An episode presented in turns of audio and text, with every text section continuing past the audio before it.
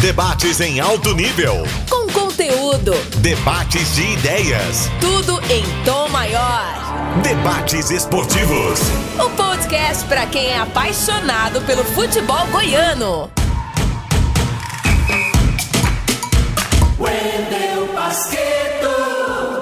No ar pela Sagres 730, podcast Debates Esportivos, edição número 14. Comigo, o Charlie Pereira, o Evandro Gomes e hoje mais um convidado muito especial. Vamos tratar aqui de muitos assuntos referentes ao futebol goiano. Tudo bem, Charlie Pereira? Tudo, tudo muito bem, grande Wendel Pasqueto. Bom final de semana a você, ao meu companheiro e ao nosso mestre, nosso referencial Evandro Gomes. Estamos aí para falar de campeonato brasileiro e de outras pautas neste podcast número 14, o número que Cruyff usava, né, vestindo a camisa da Holanda que ele imortalizou. Cruyff jogava com, a, com duas listras, enquanto os outros jogadores da Holanda com três, ele patrocinado pela Puma, né, a Holanda patrocinada pela Adidas. E aí em 74 houve toda essa polêmica aí, o marketing esportivo né, o, as grandes marcas de materiais esportivos já em 1970 já começavam a investir pesado no futebol. Evandro Gomes está aqui com a gente também. Tudo certo, Vandinho? Tudo certo, Pasqueto. Um grande abraço a você, ao Charlie Pereira, ao nosso convidado especial que normalmente promove grandes entrevistas, grandes debates e estamos aqui na expectativa para poder discutir futebol com ele, principalmente, que é sempre um grande prazer. E é um profundo conhecedor de futebol, é técnico, três vezes campeão da Centro-Oeste com Goiás, conquistou um título da Série B também e tem cinco campeonatos goianos. Numa enquete popular feita recentemente pelo jornal O Popular, foi eleito o maior técnico da história do Goiás. Quem está com a gente hoje aqui no podcast Debates Esportivos é o técnico Hélio dos Anjos. Hélio, prazer recebê-lo aqui. Muito bom tê-lo para esse programa e para esse debate. Prazer é todo meu, Pasqueto. Um abraço especial ao Charles, ao Evandro e aos ouvintes da Sagres. E eu tenho certeza que vai ser muito agradável conversar com vocês sobre aquilo que que nós gostamos e somos praticamente viciados, que é o futebol. Te acompanho no Instagram, Hélio. Direto você posta uma, uma foto lá da sua sala acompanhando o futebol. Seja Série C, Série B, Série A, Liga dos Campeões. Quando tem um jogo, você está acompanhando, Hélio? Ah, naturalmente, naturalmente. E isso não é só quando eu estou em casa, como, como é esse momento, a minha vida é totalmente direcionada ao futebol. Eu assisto sim todas as divisões, assisto sim. Eu assisto a Série D pela, pela, pela TV Brasil. É, gosto de, de, ver esses jogos assim interessantes. Assisti esse ano, assisti a dois decisões ali de 15, assisto tudo. Eu gosto de ver futebol. Hoje mesmo tem a minha programação normal de jogos. E naturalmente isso é muito importante porque é o que a gente gosta e você do futebol você aprende sempre, sempre, sempre, assistindo futebol, escutando as pessoas, é, assimilando as críticas, é, fazendo um programa como esse que nós vamos fazer, você está sempre aprendendo, é, vivendo futebol. E quando eu entrei em contato para convidar o Hélio dos Anjos, Pasqueto, Evandro, para edição desse podcast Debates Esportivos, ele estava, coincidentemente, assistindo um jogo. Atlético Internacional. O Atlético acabou sendo eliminado aí nesta última semana na, na Copa do Brasil. Eli, como é que você viu essa participação do Atlético? Você sabe o tanto que é difícil uma Copa do Brasil?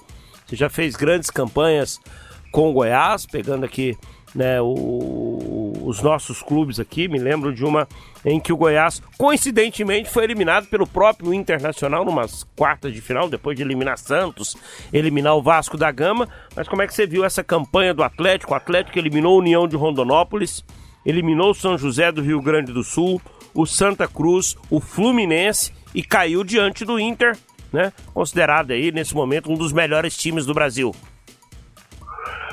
Coincidentemente, na hora que você estava conversando comigo, foi o momento que o Atlético também tomou o segundo gol, né?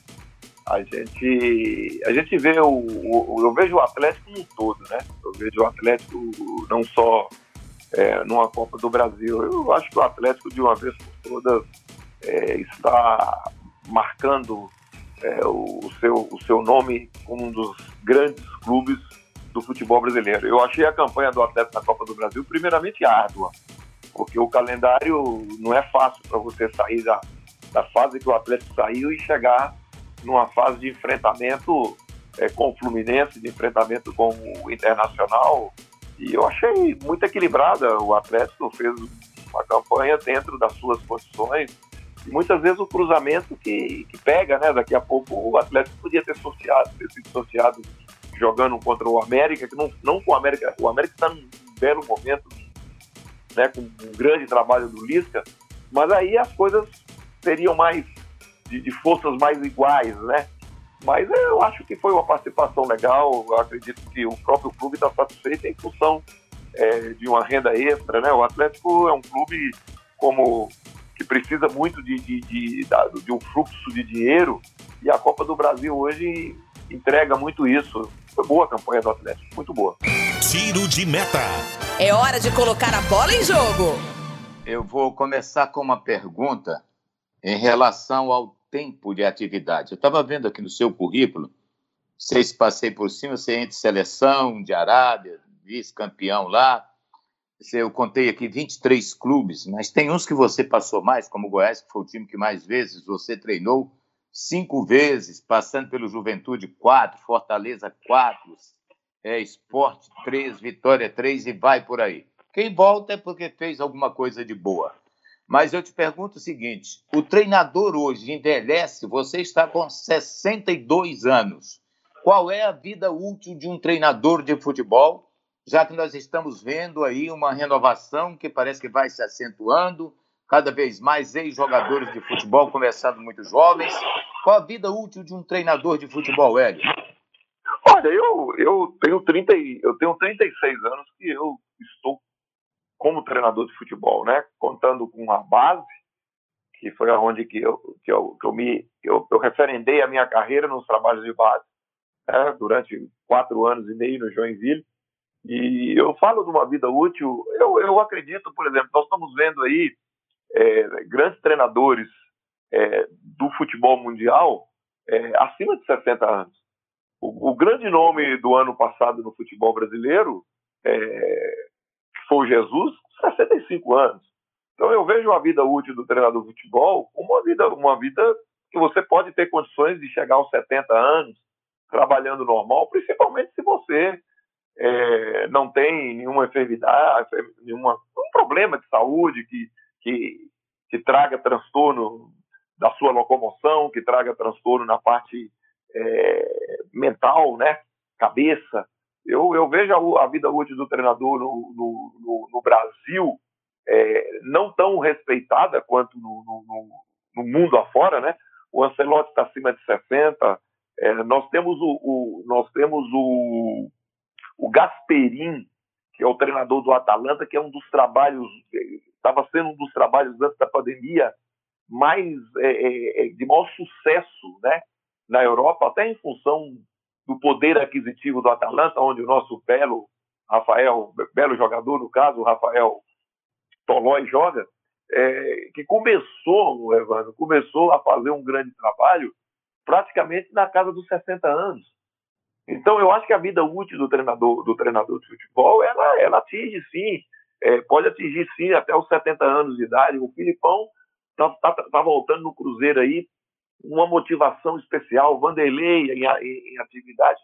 Em cima de 35, 40 anos de futebol, eu acho que é a vida útil normal do treinador. Agora, nós estamos né, passando por um processo no Brasil de uma, de uma modernidade né, acentuada, e eu respeito, eu acho que tem que ter isso, mas o, o, o Brasil está tendo uma coisa, Evandro, que me chama atenção. Fala-se em conteúdo, O treinador tem que ter conteúdo. Antes, quando eu comecei, o treinador tinha que ter título. O treinador tinha que decidir. O treinador tinha que ganhar. Hoje você vê falar, ah, mas o treinador tem conteúdo.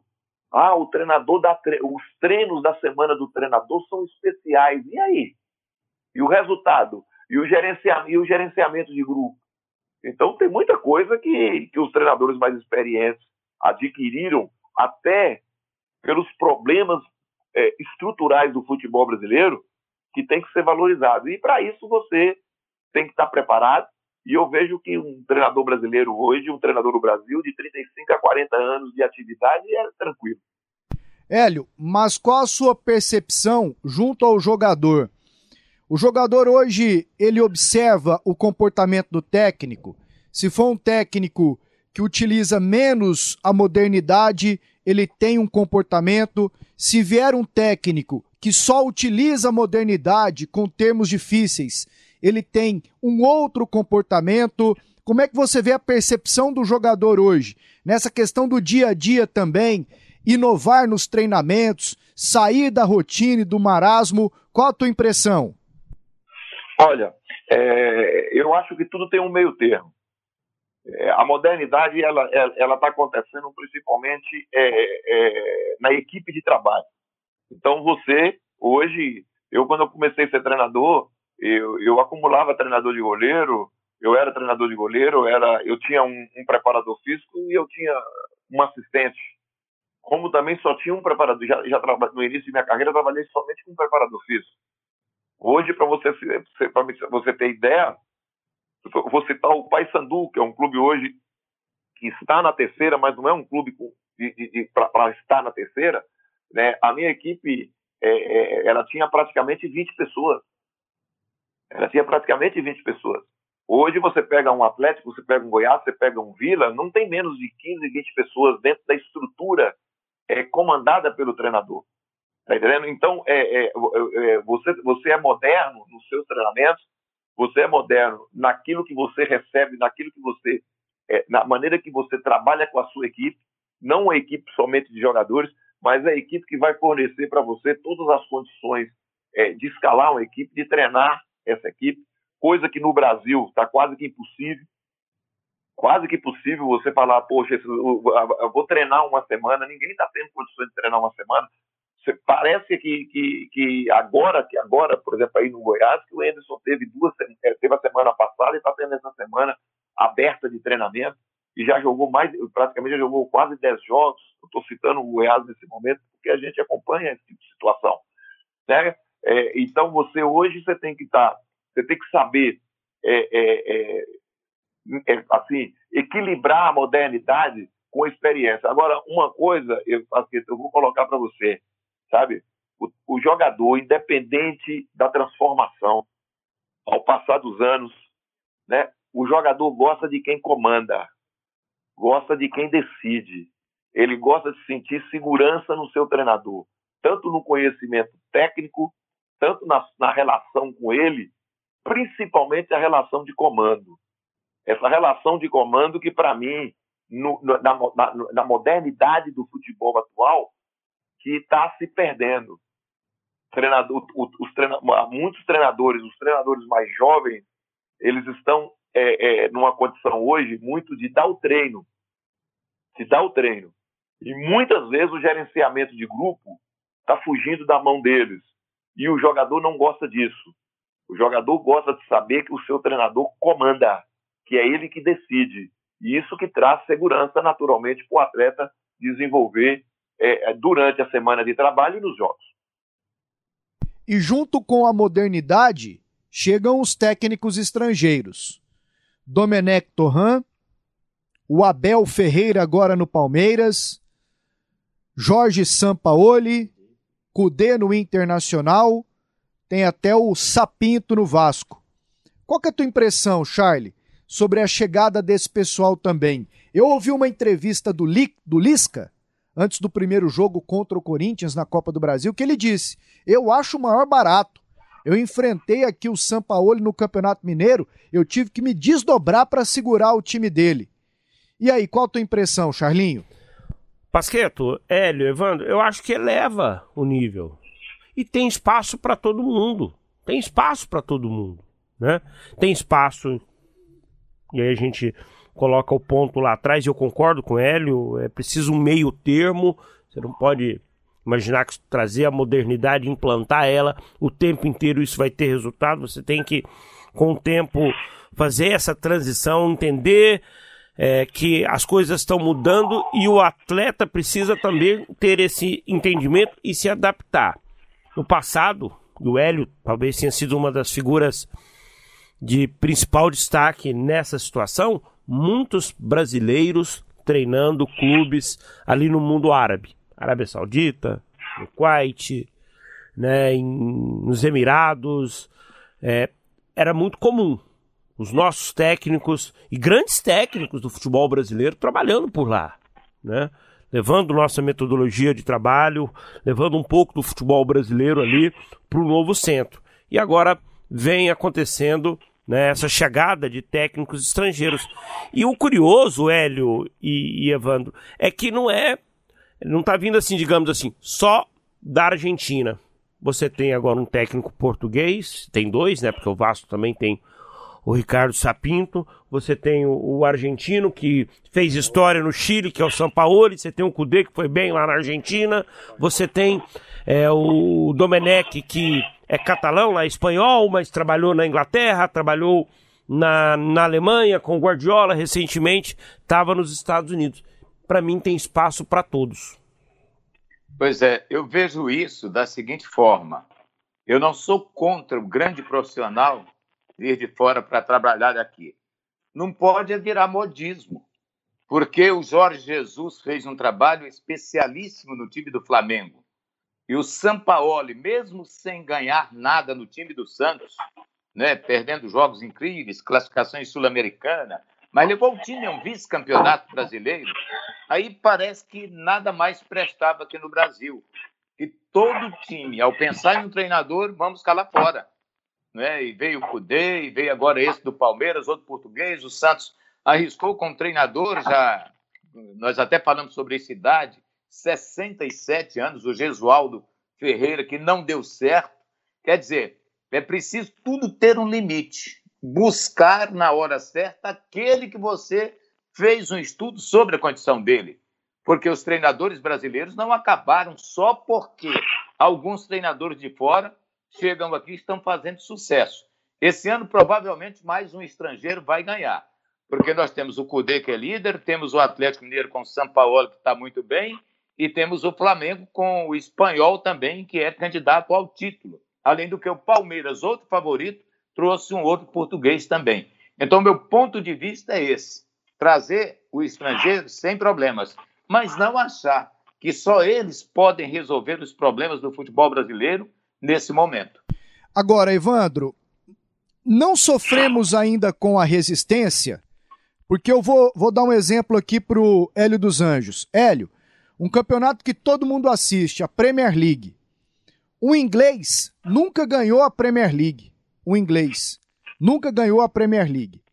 Hoje a gente pega, tá o Guardiola espanhol no City, tá o Solskjaer que é norueguês no United, o Ancelotti que você citou há pouco no Everton, do Big Six só o Lampard é um inglês que comanda o Chelsea o Mourinho, que é português, está no Tottenham, o Klopp, que é alemão, no Liverpool.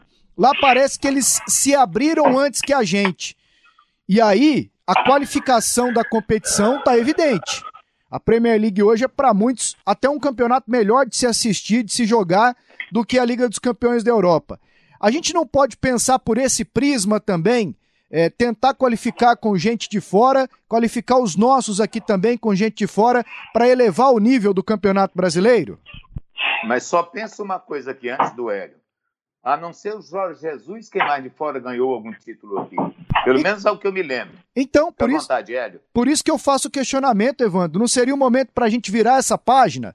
Não seria um modo de pensar também, Hélio? Olha, eu, eu, eu né, o treinador brasileiro, é, todos esses treinadores é, é, estrangeiros que estão trabalhando aqui, eu já, é, é, já tive a oportunidade de ser adversário deles, não de todos, né? Eu tive a oportunidade de ser adversário do Jesus na Arábia, tive a oportunidade de ser, de, de, de, de ser adversário do Sapinto. É, é muito. Eu acho assim. É ótimo, é ótimo a vinda dos estrangeiros, independente de qualquer situação. O Evandro tocou num assunto que, no momento, é sim no Brasil. Nesse momento, é modismo. Nesse momento, é modismo. Então, agora, é desqualificar o trabalho é, é, é, desses treinadores que vieram de forma alguma. Eu cito para vocês as virtudes do Jesus. Né? O Jesus também é, é, teve a felicidade de, da, da filosofia do Flamengo mudar. O Flamengo profissionalizou em todos os sentidos. E esse trabalho do Jesus, que foi sensacional, né? aí nós vamos falar da intensidade, do equilíbrio de equipe é, que ele teve, que é coisa que o, o Domenech ainda está tá buscando, né? o equilíbrio é, é defensivo com o equilíbrio ofensivo. É, é, agora, o cotidiano do, do, do, do Clube Regatas Flamengo mudou totalmente. E sabe por que também mudou? Não foi só pela influência do treinador. Você trouxe jogadores da Europa com uma filosofia de profissionalismo muito grande. O Rafinha jogou oito anos no time que tem maior pressão interna do mundo, que é o Bayern de Munique. É o time que tem a maior pressão interna por conquistas do mundo, é o Bayern de Munique. Isso é, isso é notório, todo, todo mundo comenta, todo mundo fala dessa pressão interna, dessa exigência, afinal de contas, é, é comandado pelo Rumenig, comandado pelo Beckenbauer, é, são os caras top, né? muito bem usado pelo Bayern.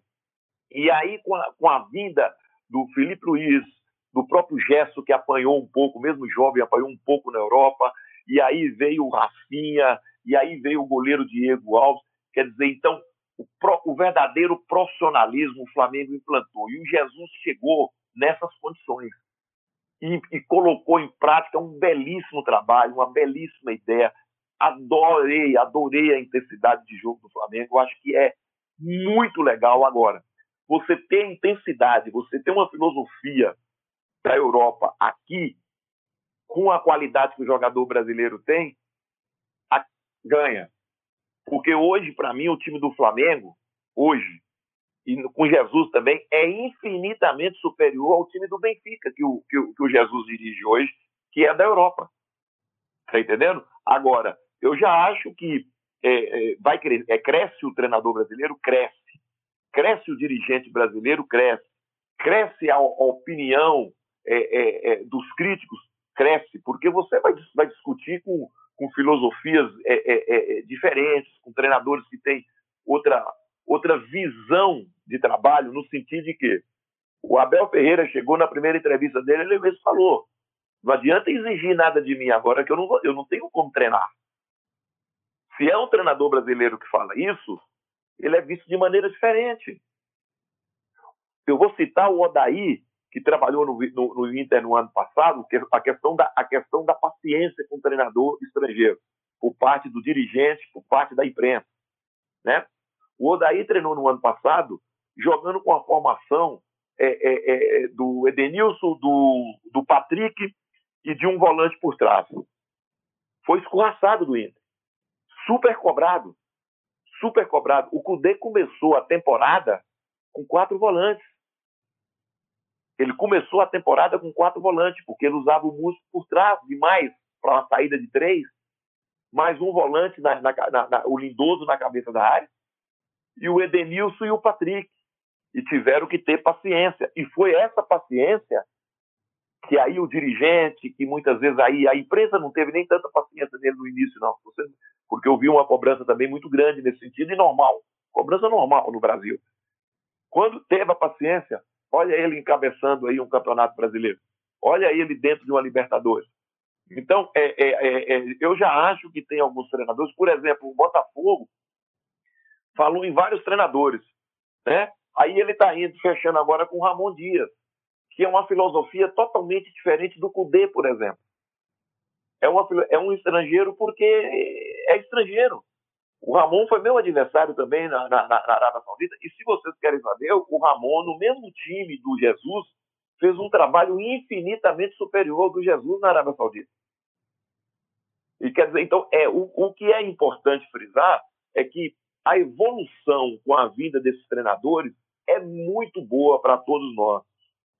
É, é, muito boa. Mas isso não quer dizer que se a gente colocar, e aí eu discordo do parceiro, se a gente colocar 20 treinadores estrangeiros na primeira divisão do futebol brasileiro, o futebol brasileiro vai evoluir. Aí, aí eu sou totalmente contra. Você entende? Eu acho que nós temos capacidade é, de assimilar muita coisa que vem, do, que vem de fora, muita coisa que vem de fora, mas também nós temos que lembrar, tá? E o Evandro falou uma coisa certa. É, é, é em relação ao Sampaoli, no Santos, eu estou falando de resultado imediato, estou falando da cultura brasileira. O Atlético Mineiro já gastou 200 milhões. 200 milhões. E um time que tem um passivo hoje de um bi. Né? E aí? Será que, que esse, esse 200 milhões na mão de um treinador brasileiro também não renderia frutos como está rendendo aos poucos o Sampaoli e como já rendeu Jesus? E, e a questão também, que é muito importante frisar, é que parece que os treinadores brasileiros são totalmente contra a vinda, não. Ninguém é contra. Eu, eu, eu, participo da Federação Brasileira de Treinadores e a gente discute muito isso lá. Ninguém é contra. O que nós queríamos, sabe? Aí é uma coisa muito importante. O que nós queríamos é chegar na Europa e poder treinar um time da segunda divisão sem, a, sem, sem as exigências que se fa, que faz da gente. Domenech não tem o curso Pro da UEFA. Chega aqui no Brasil e treina. Nós temos o Pro aqui. Quem tem o Pro aqui no Brasil não chega em país nenhum da Europa e treina um time. Aí o intercâmbio não, não acontece mesmo.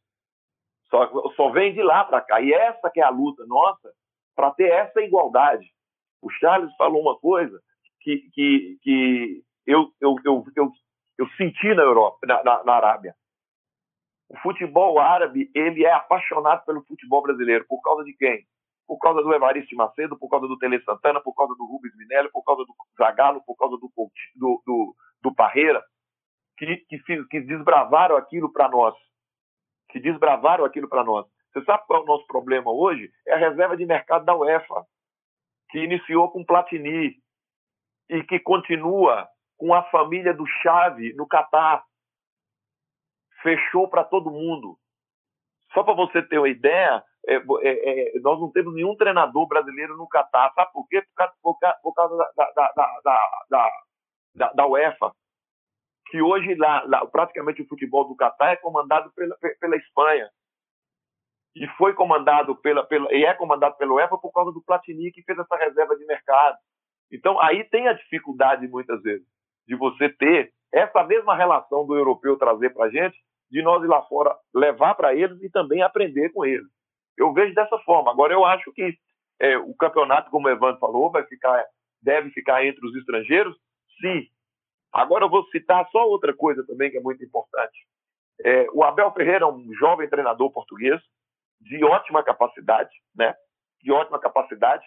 É, agora ele treinou é, é dois times tidos como menores da, da, da, de Portugal e foi treinar um time na Grécia que é um time intermediário quase na Grécia.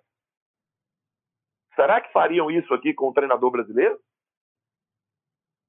Quando fez, teve que teve, quando fez o treinador teve, tinha que ter um, um, um, um, currículo por trás muito grande. E ele e ele é bom treinador. A filosofia dele é boa. Então é isso que a gente muitas vezes fica assim sem entender. Mas é muito importante é legal. Eu gosto gosto gosto. Eu sou, por exemplo eu, eu sou muito muito direto nessas coisas.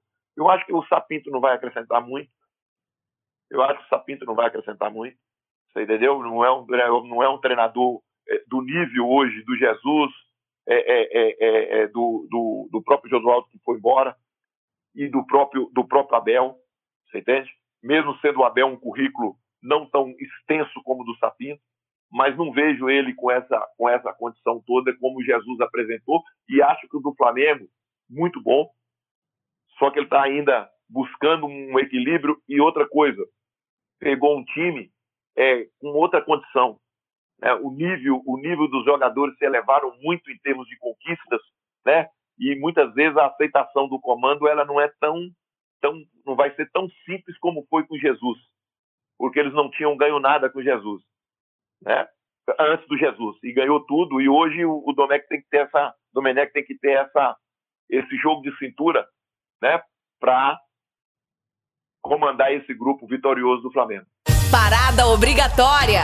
Vamos ouvir e debater o que disse o boleiro, o professor, o Cartola. Solta a entrevista. Estamos de volta aqui no podcast Debates Esportivos, edição número 14. E agora vamos repercutir aqui uma entrevista do técnico do São Paulo, Fernando Diniz, concedida na última segunda-feira ao programa Bem Amigos do Galvão Bueno, lá no canal Sport TV. Ele tinha vencido o Flamengo um dia antes, 4 a 1 lá no Maracanã, e na oportunidade falou da pressão. E inclusive citou a pressão que vem da imprensa por resultados e bom futebol em cima dos times hoje que tem pouco tempo para trabalhar. Acompanhe. A gente tinha um time que estava jogando muito bem antes de começar a pandemia a gente estava com, com, muita consistência. Em alguns momentos, no começo do Campeonato Paulista, os resultados não vieram, mas a equipe jogava bem consistentemente. Uma, aí, quando eles começaram a vir, estava vindo de uma maneira, parece que a gente ia ter uma grande temporada com aquele time. Quando veio a pandemia e a gente voltou, e assim é o futebol, que eu acho que é um dos maiores erros que a gente tem aqui no país. Uh, o campeonato, depois de quatro meses, o campeonato retornou no dia 23, para o São Paulo, voltou no dia 23 de julho. E no dia 29, depois de seis dias, a gente tinha, o time titular tinha perdido por Red Bull e perdido por Mirassol, que é um jogo que, que pesa muito na nossa conta até hoje. Esse jogo do Mirassol e o jogo que a gente perdeu lá em Juliaca, estreia da Libertadores. São duas partidas que traz um peso, principalmente o jogo do Mirassol, muito grande que a gente tem que saber conviver, que de fato São Paulo não pode ser eliminado pelo Mirassol dentro de casa. Mas o julgamento que se faz, e, e todo mundo acaba fazendo uma pressão exagerada, é que a partir daquele, em seis dias aquilo que era bom deixa de ser bom. Assim como eu entendo perfeitamente, coaduno com as palavras do Domi ontem, que um time que tinha 12 partidas invicta com nove vitórias, aí sofre um revés contra o São Paulo e todas as perguntas que são direcionadas são de uma maneira muito negativa, questionando praticamente tudo e principalmente o sistema defensivo. Então o treinador tem que ficar defendendo a toda hora os jogadores porque é um, é um massacre que tenta se fazer. E aconteceu com ele, já aconteceu comigo, vai acontecer com outros, pode ser que acontecesse comigo novamente. Reclamando, reclamou da falta de tempo, reclamou da imprensa que pressiona demais, tem o advento agora também das redes sociais, é, são canais independentes de opinião, todo mundo palpita, tem gente que se baseia em redes sociais, outros nem tanto, mas procede a reclamação do Fernando Diniz? Nós, da imprensa, né? Vocês da imprensa, tem um podcast do Grupo Globo aí, da, da Sport TV, com esse nome, vocês da imprensa, nós temos que ter a consciência, isso em muitos momentos é difícil para todos, e nunca é bom generalizar, é, de que não somos donos da verdade. Sabemos tudo. Muito pelo contrário, a gente tem muito, muito a aprender e aprendemos a cada jogo, a cada rodada, a cada temporada, a cada campeonato. E os técnicos, eles sofrem, eles começam a semana empregados e toda semana eles têm que passar por um teste para saber se, se esse contrato ele é renovado. Mesmo ele tendo um vínculo assim assinado no papel de duas temporadas, uma temporada, mas a cada rodada, né, ele passa por um teste. Né? O Hélio aí, técnico, aqui no Goiás Esporte Clube, seria para um jogo contra o Vila Nova se o time fosse mal, poxa, no dia seguinte o trabalho dele já era bastante questionado, né? Às vezes os profissionais de imprensa analisam só o resultado, pegam é, o placar do jogo, 1 a 0 pro adversário. Então o trabalho do técnico foi ruim. Às vezes não se dão é, nem ao, ao ponto de analisar como é que esse placar foi construído. Né? É, o mérito do adversário ele parece que nunca existe. É, entram dois times em campo, um vai ter que sair vencedor. Então é, é uma análise em muitos momentos, Pasqueto, pelos profissionais da imprensa. E aí, repito, estou colocando assim, não generalizando, os profissionais da imprensa em muitos momentos eles têm uma avaliação muito rasa, muito superficial. E eu concordo plenamente com o Diniz. Depois do jogo de 4 a 1 contra o Flamengo, ele era um baita técnico.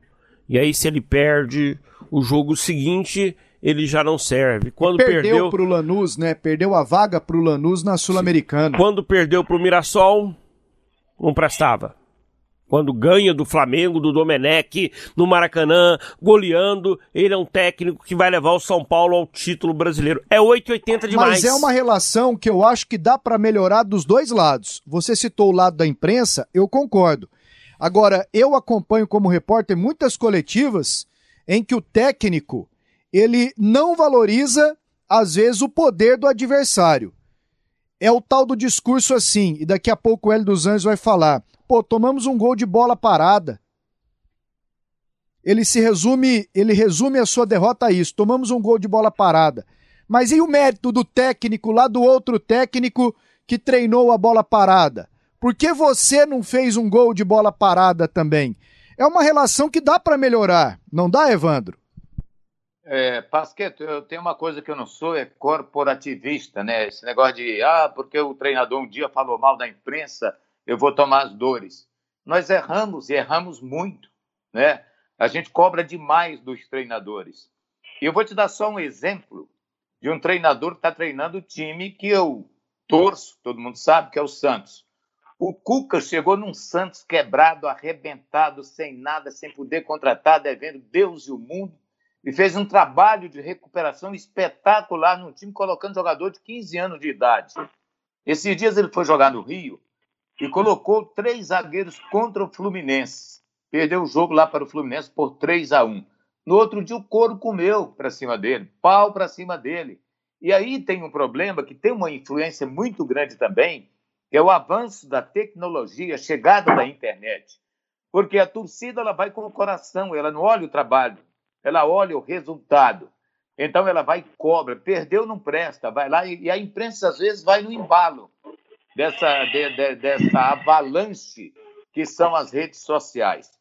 Eu, por exemplo, a gente aqui normalmente pergunta: ah, o jogador tal não vai jogar porque se nós não acompanhamos o dia a dia do clube. Eu vou dar um exemplo claro aqui: o Mateuzinho no Atlético. Todo mundo cobra o Mateuzinho, mas por que, que o Mateuzinho não é titular? Não é com o Eduardo, que é um cara da comissão técnica permanente, não foi com o Mancini, não foi com outros treinadores que passaram no time do Atlético. Nós é que estamos certos, ou aqueles que estão lá no dia a dia têm suas razões para não escalar determinados jogadores. Então, eu acho, sim, muito pesado mesmo que a imprensa faz, porque ainda vivemos naquela época de que o pior é sempre o melhor. Então, criticar para poder abiscoitar um pouco, né? É, arrebanhar um pouco da audiência que você busca. Eu acho que ela pode ser conseguida também falando do. Eh, por tá, tá outro exemplo aí, Anderson Moreira. Todo mundo falando, tem que sair, tem que sair. Mas vai sair, vai dar jeito. Você já trocou três, quatro treinadores lá no Goiás, não deu jeito. Quer dizer, qual treinador é treinador, não é milagreiro para chegar e pegar um time que às vezes não está dando conta de jogar e fazer jogar. Então, meu pensamento é esse, sobre isso, o Diniz está certo. Todo mundo leva em conta o resultado do Mirassol, onde ele perdeu uma vaga no Campeonato Paulista. Quer dizer, um jogo atípico, uma coisa que acontece uma vez na vida e outra daqui de 100 anos. Entendeu? E o treinador, eles não olham. Acho que esse Diniz é um baita de um treinador. E se tiver um intruso no meio desses estrangeiros que aí estão, com é, o favoritismo para ganhar o Campeonato Brasileiro, eu acho que esse intruso provavelmente será ele, Diniz. O Hélio, eu quero, quero a tua opinião sobre a reclamação do Fernando Diniz. E, e a sua opinião para a gente aqui é muito importante, porque você sempre foi muito intenso aqui com a imprensa em Goiânia. Sempre foi um personagem no pós-jogo, na semana de um clássico Goiás e Vila Nova. Né? Quando foi pro Vila, era um personagem porque estava no Vila. Quando foi pro Atlético, era um, uma atração porque sai do Goiás e vai pro Atlético num período de reconstrução. Você entende a reclamação do Diniz? E é uma relação que dá para ser melhorada? Imprensa e técnico de futebol, Hélio dos Anjos? Olha, eu, eu entendo, eu entendo sim. O julgamento do treinador no Brasil ele é de jogo a jogo, né? Ele é de jogo a jogo. Ele é de um campeonato de três meses. Você disputa o campeonato estadual três meses, daqui a pouco você está disputando um campeonato estadual como o Goiano, onde tem três, quatro equipes com, com possibilidade de, de, de, ganhar. Se você perde, seu trabalho é julgado em três meses, em 18 jogos no máximo, 16 jogos muitas vezes né, 21 também, de vez em quando parece que tem, chega a ter. Então você é sempre julgado, você é julgado jogo a jogo, você é julgado numa eliminação de mata-mata, como é uma Copa do Brasil, né? E você é julgado em campeonatos curtos, como é o campeonato estadual, num calendário arrochado, com um tempo mínimo de preparação. Mas essa essa cultura, ela tem condições de mudar. Ela ela poderia ser, ela, ela tinha mais condições de mudar, mas aí surgiu a internet. Surgiu a internet. Porque é, é, qualquer um, qualquer um na internet dá opinião, julga e pressiona. Eu já escutei de um clube que contratou porque a, a, a, nas redes a torcida queria esse treinador. Né? Então, é, é, a pressão em cima do, do, treinador, ela agora é muito grande. Agora, é, ela vem de onde? Vem da imprensa? Vem. Que também tem que se condicionar um pouco, um pouco mais em relação aos julgamentos? Tem. Ela tem do dirigente? Tem. Que esse, para mim, é, é um pouco mais difícil, e não estou generalizando de forma alguma. Mas porque esse também não sustenta tanto uma pressão na imprensa e hoje uma impressão das redes sociais, uma pressão das redes sociais. O treinador muitas vezes sustenta. Porque o treinador sustenta a pressão interna, sustenta a pressão externa. Né? E tem que trabalhar e tem que fazer resultado. Eu acho que o Diniz procede muito a reclamação do Diniz em função do julgamento. Mirassol perdeu é ruim. Ganhou do Ituano, é o maior do mundo. Domingo, ganhou do Flamengo, muito bem, um dos belíssimos jogos da temporada, né? Eu assisti na íntegra esse jogo. É, e aí ontem perdeu, uma, é, foi eliminado ganhando o jogo, né? Ganhando o jogo. Se fala hoje em, em quê? No desequilíbrio defensivo, numa equipe desequilibrada que, que tem com a bola é uma coisa, mas sem a bola é outra. O Domenech está passando por esse problema no Flamengo, está tomando muito gol, não está tendo equilíbrio é, todo jogo, o, o, o, todo jogo, o treinador, ou ele tem capacidade ou ele não tem capacidade. E o Evandro falou outra coisa assim, importante, que essa que me chama, que eu sempre falei dessa forma. Ninguém conhece meu jogador mais do que eu. Então, quando o treinador está tomando as suas decisões em relação a escalar um jogador, escalar outro, é o dia a dia, é o feeling é você saber por quê, é você ter uma ter, ter um, saber a reação desse jogador no dia, no dia a dia. E hoje, e hoje nós estamos tendo outro problema também que, que, que acaba refletindo nos treinadores, né? É muito mimimi no futebol. É muito mimimi. E não é só no futebol. O jovem hoje, que para mim até 30, o, o, os atletas até 30, hoje, graças a Deus, aumentando a vida útil, né? nós temos vendo belíssimas performances de jogador de 35, 36, 37, 38 anos, né? Mas o jovem hoje no geral é muito mimimi. Então o jogador também hoje é o jogador também hoje é muito sensível à cobrança interna, à cobrança do treinador, né? É, então isso também é outra coisa que pressiona mais uma vez o treinador brasileiro. Mais uma vez o, a, a, a, a cobrança demasiada em cima do treinador. Vejo sim muito certo a, a, o posicionamento do, do, do, do Fernando Diniz, mas ao mesmo tempo eu falo, vamos fazer o quê? É o futebol brasileiro nesse momento. Tentar melhorar, nós temos que tentar melhorar essa relação, mas não depende somente do treinador. Hélio, mas o, o, o que é esse mimimi que você citou? São muito sensíveis, né? São muito sensíveis. O mimimi é esse, são muito sensíveis. Hoje, hoje, muitas vezes, você vê um treinador, daqui a pouco você vê um treinador, tira um jogador aos 45 minutos do segundo tempo, o time seu ganhando, ele fez 90 minutos de jogo, aí o treinador, o jogador sai tirando faixa do punho, jogando no chão, é, é, é, sabe? E o, e o mimimi do dia a dia. É, muita, é muito, o, o, jogador de futebol hoje ele está mais sensível. Está mais sensível às, às, às, às, pressões naturais do futebol. E quando eu falo isso, eu não estou falando do jogador. O jogador de altíssima performance, ele, ele é bom em tudo isso. O jogador mediano, o jogador de, de, de, de, de campeonato brasileiro da, da, da, primeira, de muitos clubes, da segunda, eles ficaram, eles ficaram com o passar do tempo muito sensíveis. Então, é, é, e por quê? Aí nós vamos ver, tem né, a proteção pelas leis, tem. Hoje você. O, o, o, eu, eu fiquei surpreso agora do Corinthians afastar um jogador Hoje você não pode, hoje você não pode afastar um jogador de treino. Você não pode colocar um jogador para treinar separado. Isso é assédio moral. Mas espera aí, se o jogador ele, ele não está ele não tá tendo um comportamento condizente com a, as suas obrigações, tanto dentro do campo quanto fora do campo, e o clube não tem direito, o treinador não, não, não, tem, não tem o direito para não, esse jogador nós vamos deixar ele num grupo de treinamento separado, porque nós não vamos usá-lo. Isso, é, isso hoje é assédio moral. Isso na hora do, do, na justiça do trabalho o clube se arrebenta. Aí o clube tem que ficar com, com, tem um elenco aí daqui a pouco com 40 e tantos jogadores, porque não pode em momento algum afastar um jogador. Então isso também cria, o, o Charles, uma dificuldade, mais uma vez, além da dificuldade para os clubes, no aspecto financeiro, cria dificuldade para o comando que é o treinador, que ele não tem um amparo para você tomar algumas decisões que daqui a pouco dá um alerta no grupo.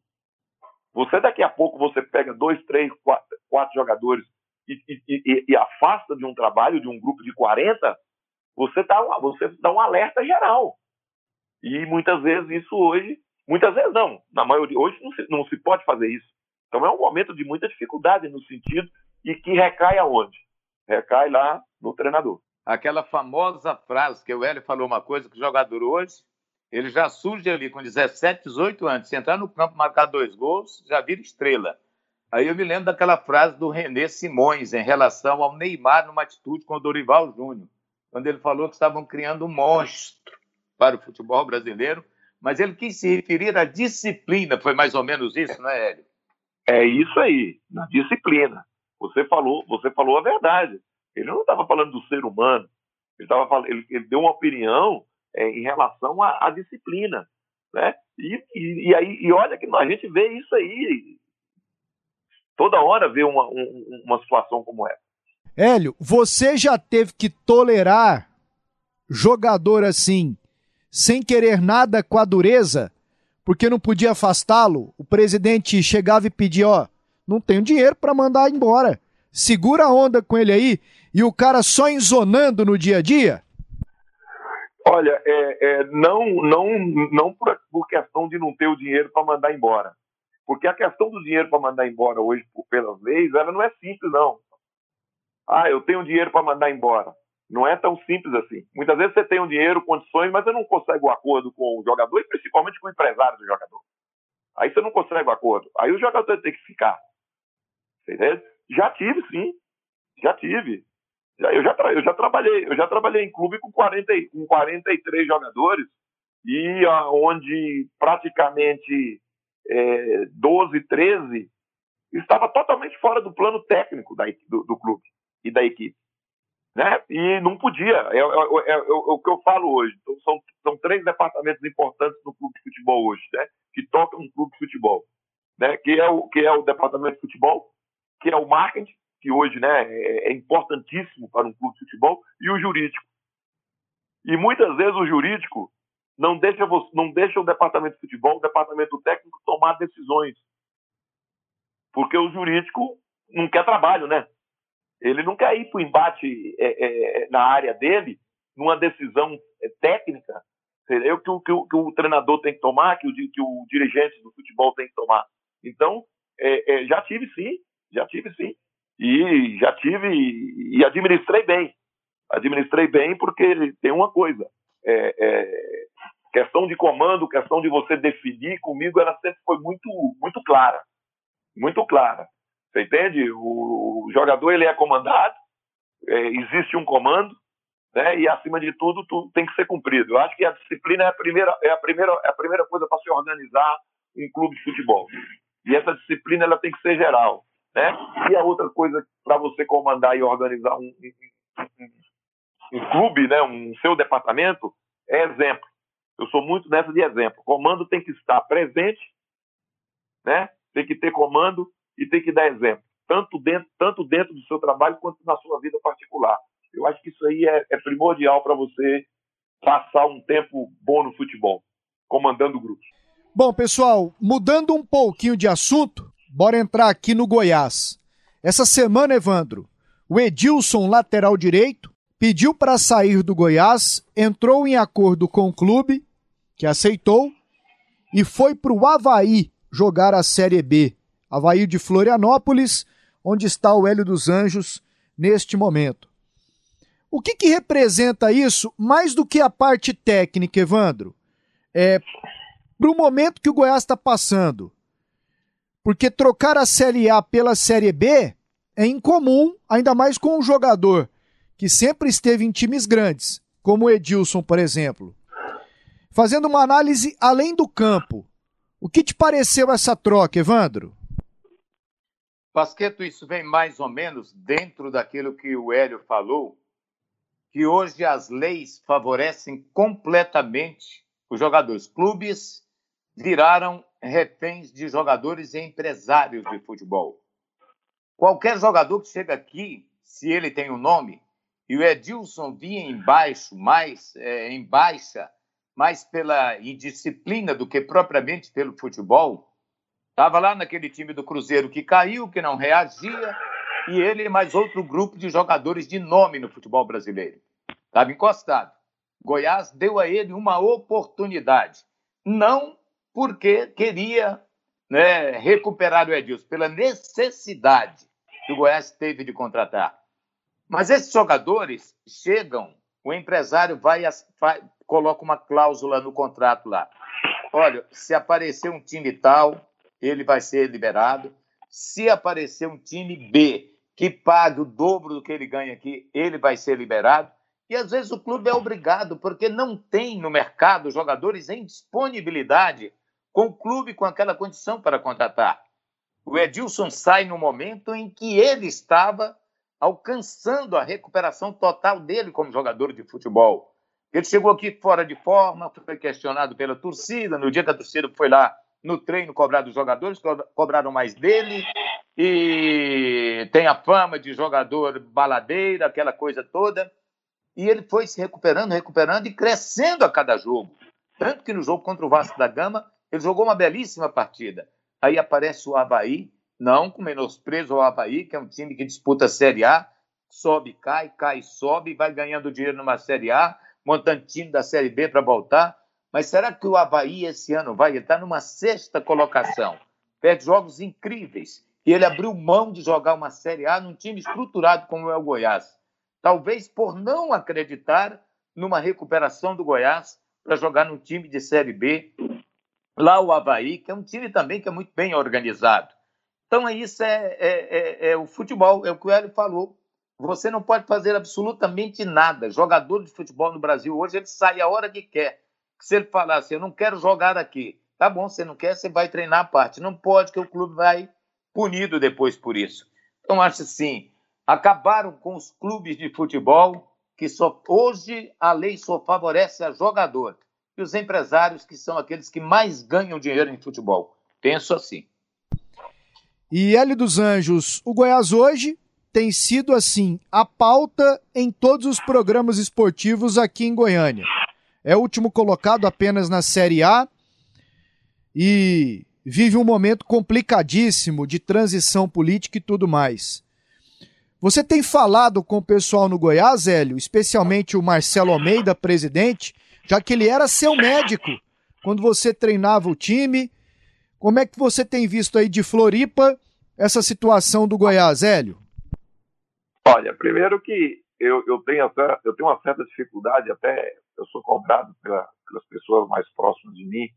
É, eu falo muito pouco com, com, com, os dirigentes, independente da relação que eu tive com, com, com os dirigentes de clubes.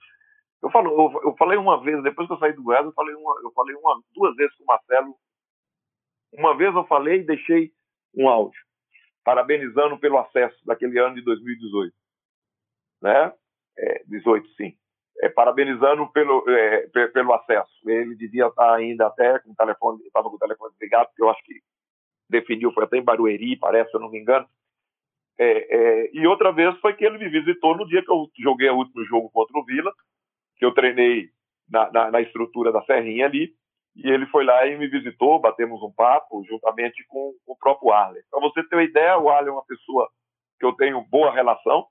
Eu falei com o Arley fisicamente, de, de, assim, presencial, né? Desculpa, fisicamente presencial, no casamento do meu filho, que ele foi convidado, lá em Franca, e nesse mesmo dia que o Marcelo me visitou, o Ali também me visitou lá na, me visitou lá na Serrinha e nos nossos aniversários e no final de, de ano a gente deixa até mais a mensagem mesmo.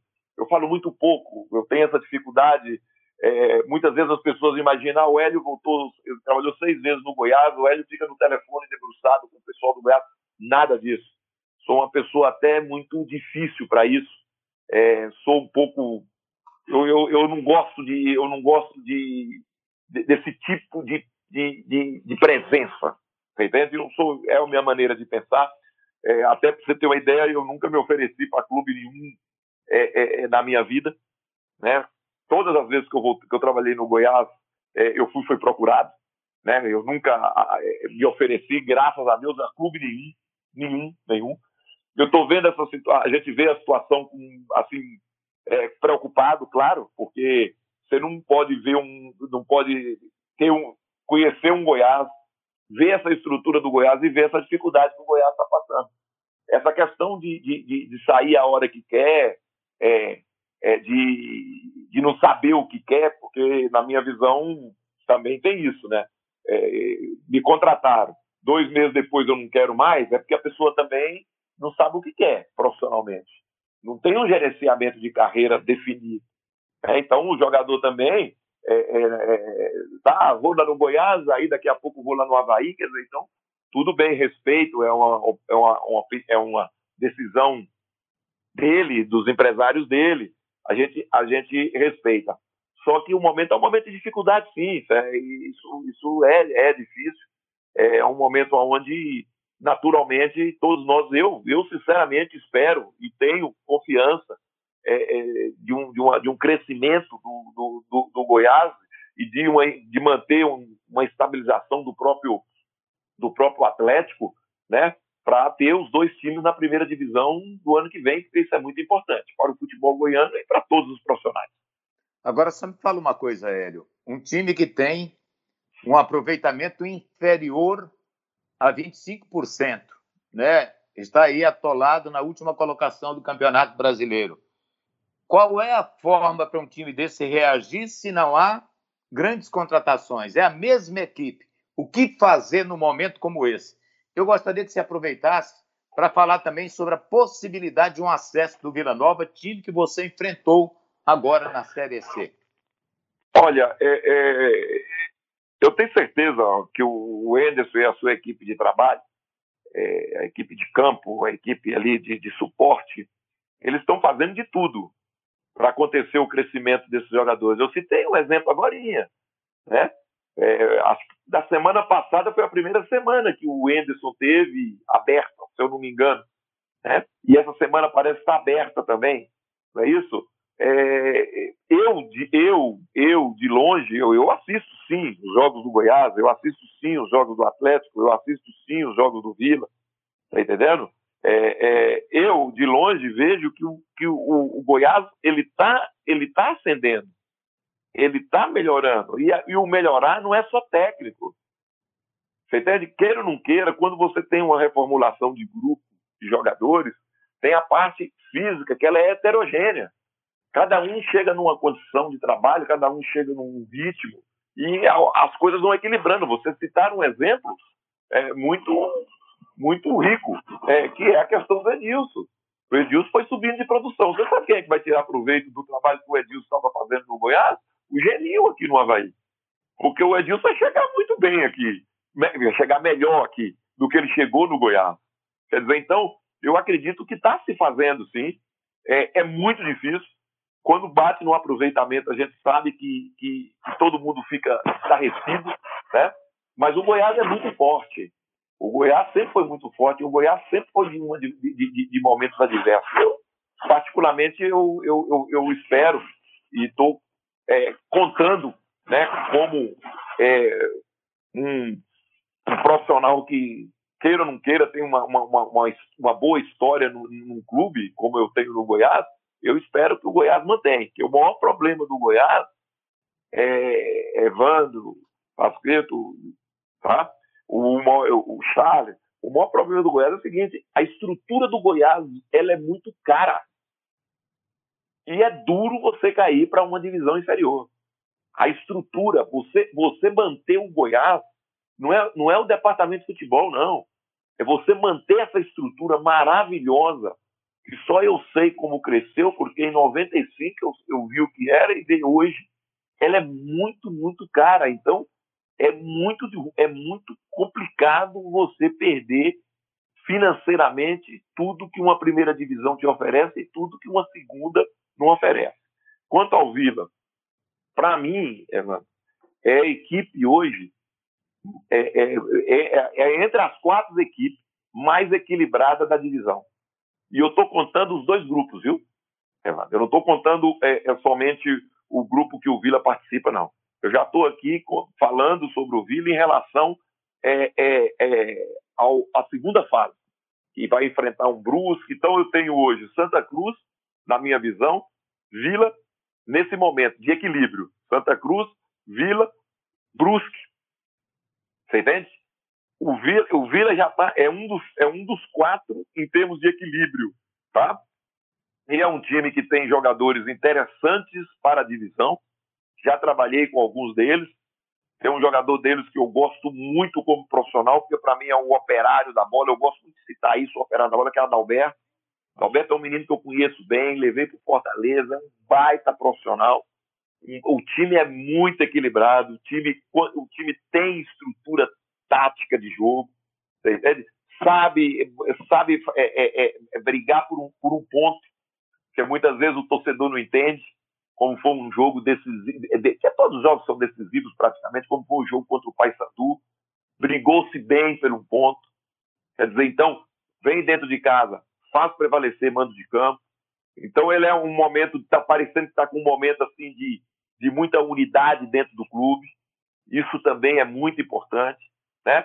E a gente, a gente enfrentou um Vila e o Vila nos impôs uma dificuldade muito grande, mesmo sendo um jogo que no dia eu tive alguns problemas é, que acabou também acarretando a, as dificuldades ficarem maiores. Para você, então, Vila, favorito para a conquista do acesso? Eu, para mim, o Vila é um dos quatro, um dos quatro, uma das quatro equipes que vai que, que, do, do, acesso. E outra coisa, só pra, lembrando bem, é, o, o Vila mexeu, é, é, fez algumas contratações assim pontuais, pontuais. Para mim, o Celcinho, lateral direito, é jogador, é jogador de, de, de, de, de nível da B, de time de chegada. Tanto que ele chegou com o CSA na última vez que ele disputou uma B. Você entende? Então, por exemplo, então o Celcinho foi uma contratação. Tá? E com, com a contratação do Celcinho, aí, isso é coisa do Bolívar, quem sou eu para estar tá falando? Eu estou só citando você já tem condições de usar o John Lennon em duas situações. O John Lennon no ano passado foi muito bem na segunda linha, na, na, na, na linha ofensiva pelo lado direito do Juventude. Enfrentei ele, inclusive, assim. Então, o, o, o leque de opções começa, começam a ser maiores. Então, eu vejo isso como uma coisa assim, uma coisa legal. Tá com um elenco equilibrado e tá, e tá num momento legal. Chutão dos comentaristas. E agora no podcast Debates Esportivos, o chutão dos comentaristas. Na semana passada, viu, Hélio? Quem participou com a gente aqui foi o Kleber Guerra. E o Kleber Guerra acertou dois resultados apenas. O Lopes, um.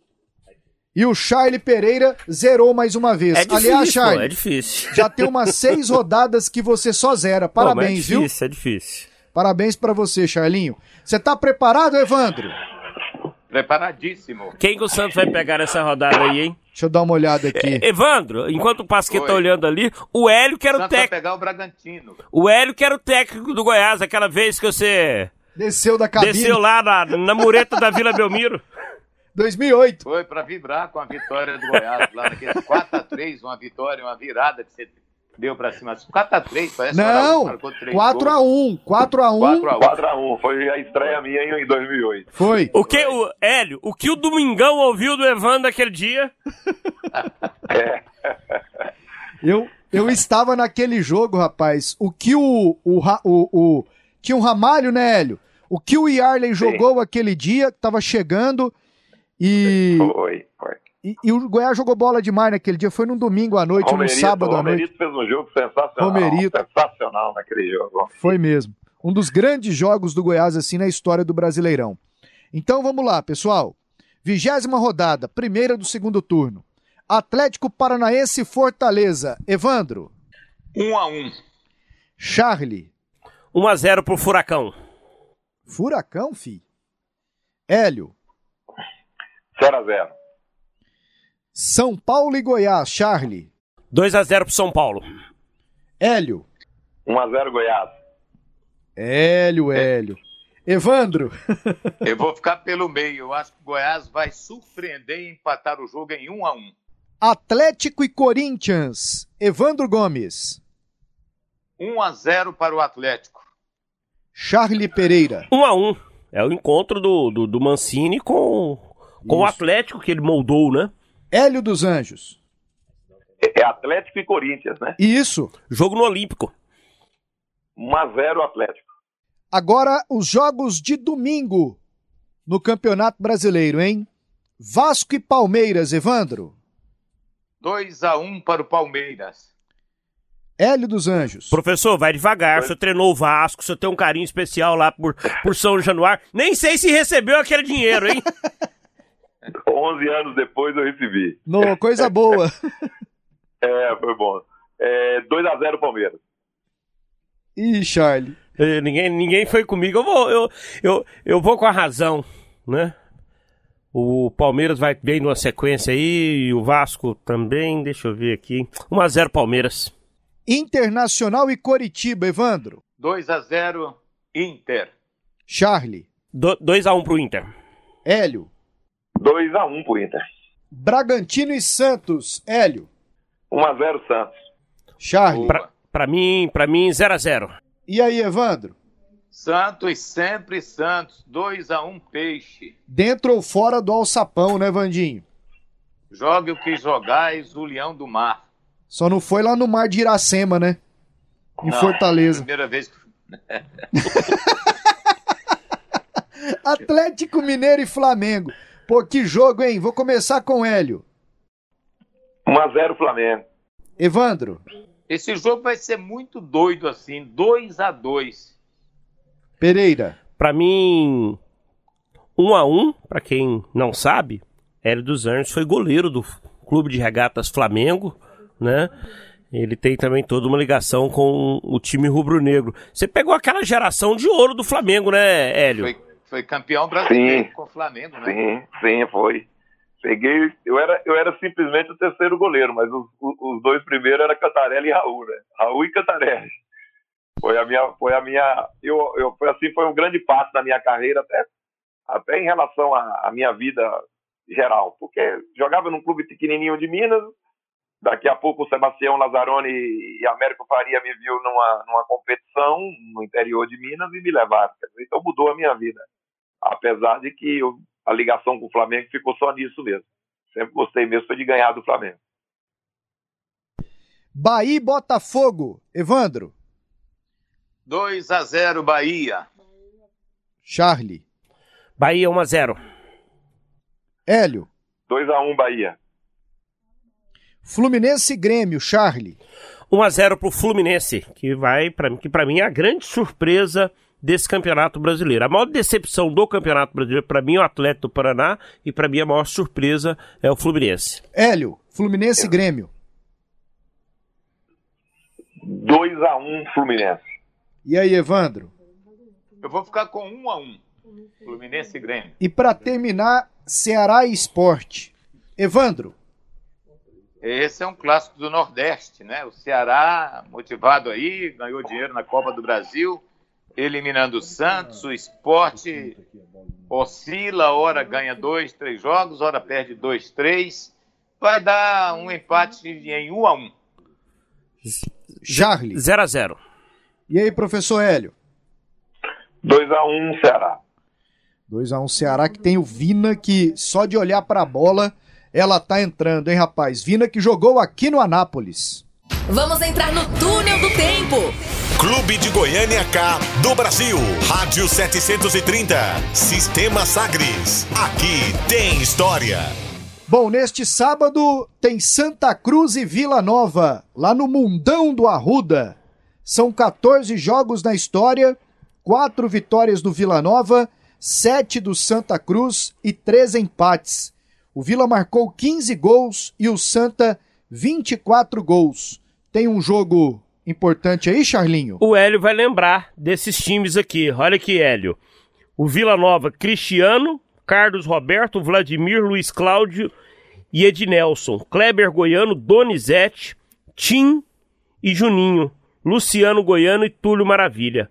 No Santa Cruz, Nilson, Arley, Janduir, Eleomar e Wellington. Marcílio, Batata, Márcio Alain e Marcelinho. Baiano e Cláudio Milar. Que ano foi isso, Hélio? 99? 99. O Hélio, o Hélio enfrentou aí Vila, Santa Cruz e o Bahia naquele quadrangular final, onde o Goiás. Quadrangular da morte. Exatamente.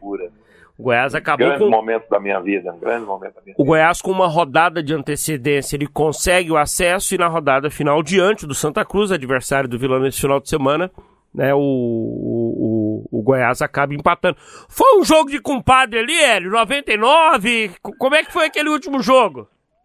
É, tô, tô- eu, eu vira e mexe, vira e mexe, eu tenho que responder sobre isso. Vira e mexe, eu tenho que responder sobre isso. Eu acho que o problema é que o Goiás conseguiu, a obrigação do Goiás, o Goiás fez, que era subir e, e tinha que ser campeão o Goiás. Né? Porque nós, inclusive, nós, inclusive, tivemos um prêmio extra para ser campeão, que foi decidido pelo seu Ailê, naquele momento que nós, que nós empatamos com Bahia dentro do Serra Dourada, que todo mundo achou ali que nós tínhamos perdido o acesso, né? É, que não ia, nós não íamos conseguir ganhar nunca do Bahia lá na Fonte Nova, fomos lá e ganhamos. E aí decidimos com o acesso no jogo do Vila e ganhamos de 1 a 0. Né? Para motivar o grupo, do, do, para motivar assim, maneira de dizer, para motivar o grupo para ir para a decisão lá, em, lá na Bahia, se a gente perde na Bahia, a gente ia ficar numa situação muito difícil. O seu Ailê mudou, mudou a premiação. Ele pegou, então agora tem uma premiação para subir e uma premiação para ser campeão, né? E eu eu gosto sempre, eu lembro muito isso alguns clubes, né? Fomos campeão no sei se foi foi no domingo, sábado ou domingo, não sei. Não tô, eu sei que segunda-feira, dez e meia da manhã, o Goiás pagou tudo, tudo, tudo, tudo na conta de todo mundo no banco ali na 85 que o Goiás tinha conta. Então, foi muito interessante, foi uma disputa, eu para mim foi uma das disputas mais mais empolgantes da minha vida, porque os dois jogos contra o Vila foram sensacionais, né? 50, e- 50 mil pessoas, 40 e poucas mil pessoas em cada jogo no, no mês de semana, né? Foram e o time do Vila para mim ali foi era um dos times mais fortes que eu enfrentei o Vila, um dos times mais fortes que eu enfrentei o Vila. Então foi muito legal aquele ano. E pelo Brasileirão neste sábado tem Goiás e São Paulo. 48 jogos na história, 22 vitórias do São Paulo, 13 do Goiás, 13 empates, 64 gols marcados pelo Goiás, desculpe, pelo São Paulo e 50 gols marcados pelo Goiás. Eu posso lembrar um confronto em particular? Vai. 2006 ou 7. Eu peço para lembrar e não lembro a data, né? Eu estava no Morumbi, o Goiás vence o São Paulo 1 a 0. O Geninho era o técnico.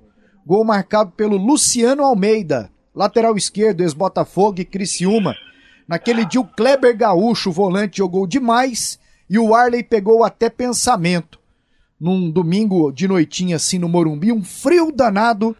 Acho que o técnico era o Geninho. Sim. E o Goiás vai lá e vence 1 a 0 Que jogo marcante para mim, viu, Charlie? E foi marcante também o último confronto. O Goiás venceu no Morumbi o São Paulo ano passado.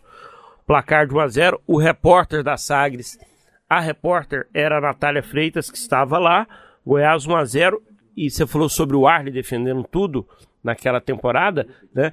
Ano passado foi o Tadeu, pegou inclusive pênalti e o Goiás venceu pelo placar de 1 a 0. O gol foi do Leandro Bárcia, né? Jogador uruguaio que hoje defende a equipe do Esporte Recife.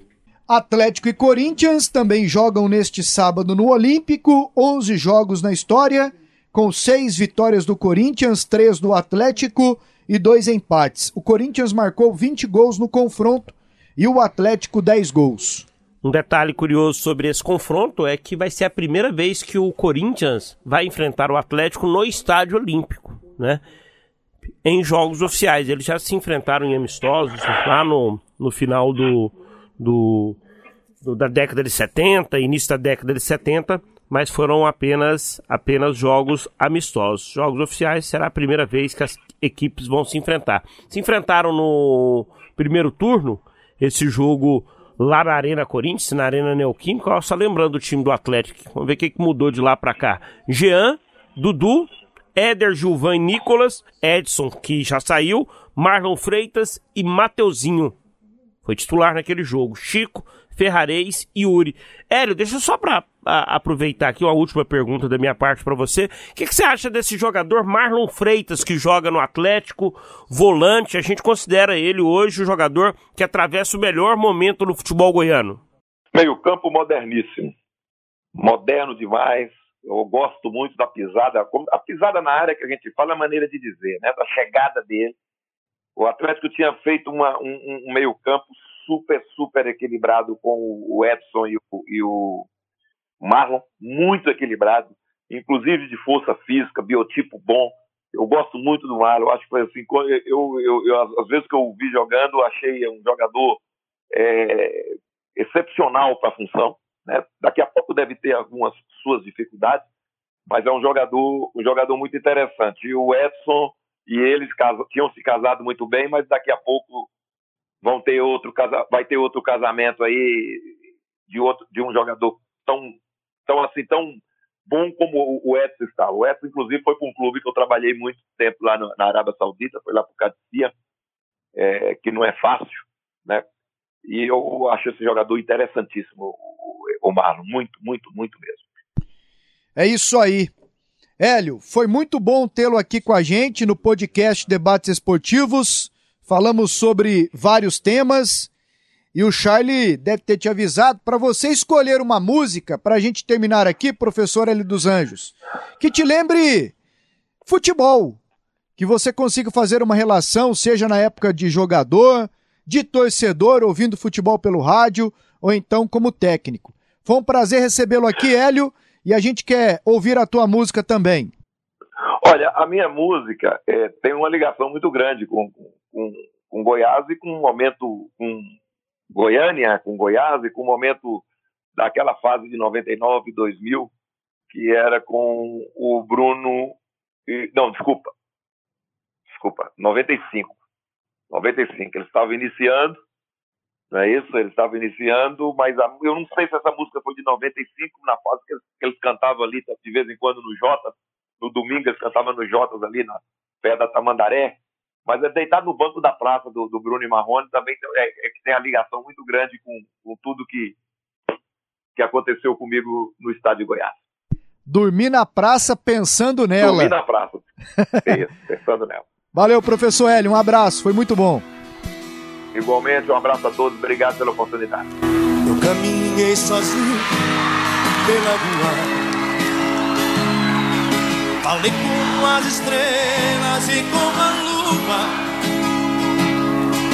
Deitei no banco da praça. Adormeci e sonhei com você. O sonho você vem provocante. Me deu um beijo doce e me abraçou.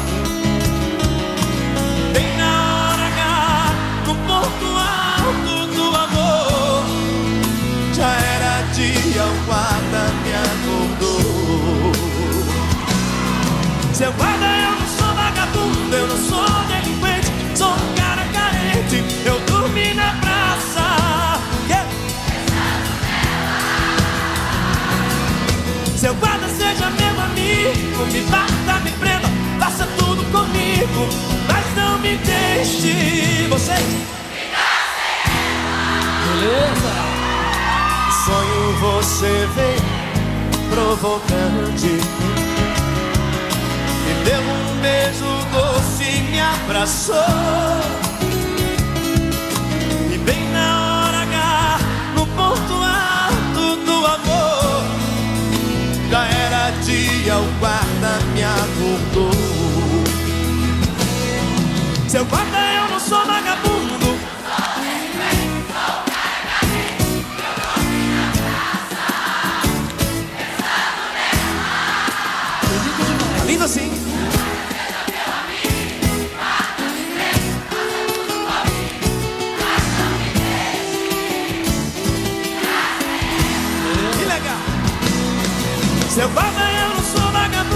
Eu sou delinquente, sou um cara carente. Eu dormi na praça, pensando nela. Se guarda seja meu amigo, me bata, me prenda, faça tudo comigo, mas não me deixe.